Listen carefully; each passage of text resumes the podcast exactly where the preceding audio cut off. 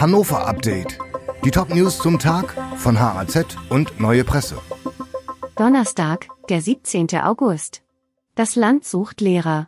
Auch im neuen Schuljahr zeichnet sich ein deutlicher Lehrkräftemangel in Niedersachsen ab. Von den 1753 freien Stellen für Lehrkräfte sind bislang nur etwas mehr als 1400 besetzt. Die Einstellungen gehen laut Ministerin Julia Hamburg noch weiter. Wir befinden uns auf einem langen Weg.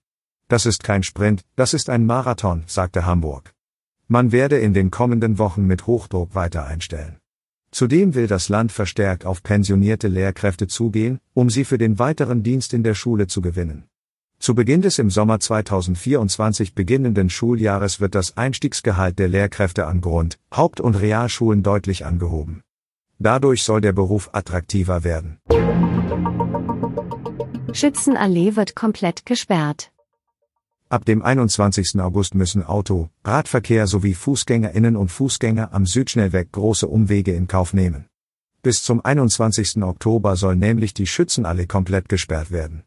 Der Grund sind Vorarbeiten für die Errichtung der Ersatzbrücke über die Hildesheimer Straße.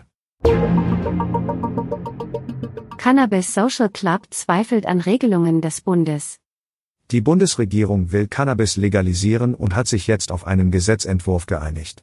Künftig kommt Vereinen, den Cannabis Social Clubs, bei der Abgabe von Hasch und Gras eine Schlüsselrolle zu. Doch beim Social Club Hannover herrscht Kopfschütteln über die zahlreichen Auflagen für Anbau und Vertrieb.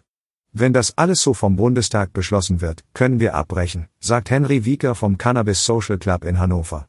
Tatsächlich schreibt der Gesetzentwurf aus dem Bundesgesundheitsministerium Sicherheitsstandards vor, die von einem Verein, der auf ehrenamtlicher Mitarbeit basiert, kaum zu leisten sein dürften. Große Dieselflotte des Landes. Das Land Niedersachsen ist noch weit vom Ziel entfernt, alle Dienstfahrzeuge der Landesverwaltung auf alternative Antriebe umzurüsten. Von den etwa 7600 Fahrzeugen, die der Landesfuhrpark zu Jahresbeginn umfasste, waren knapp 6200 Dieselfahrzeuge und fast 580 Benziner.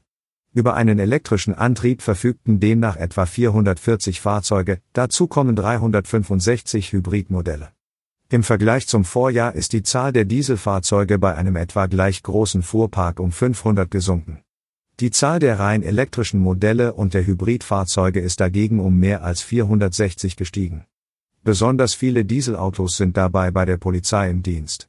Jüngst hatte die deutsche Umwelthilfe zudem darauf hingewiesen, dass auch die rot-grüne Landesregierung mehrheitlich mit klimaschädlichen Dienstwagen unterwegs ist.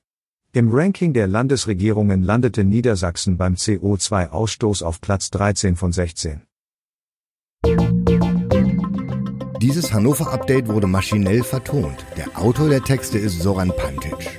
Alle weiteren Ereignisse und Entwicklungen zum Tag ständig aktuell unter haz.de und neuepresse.de.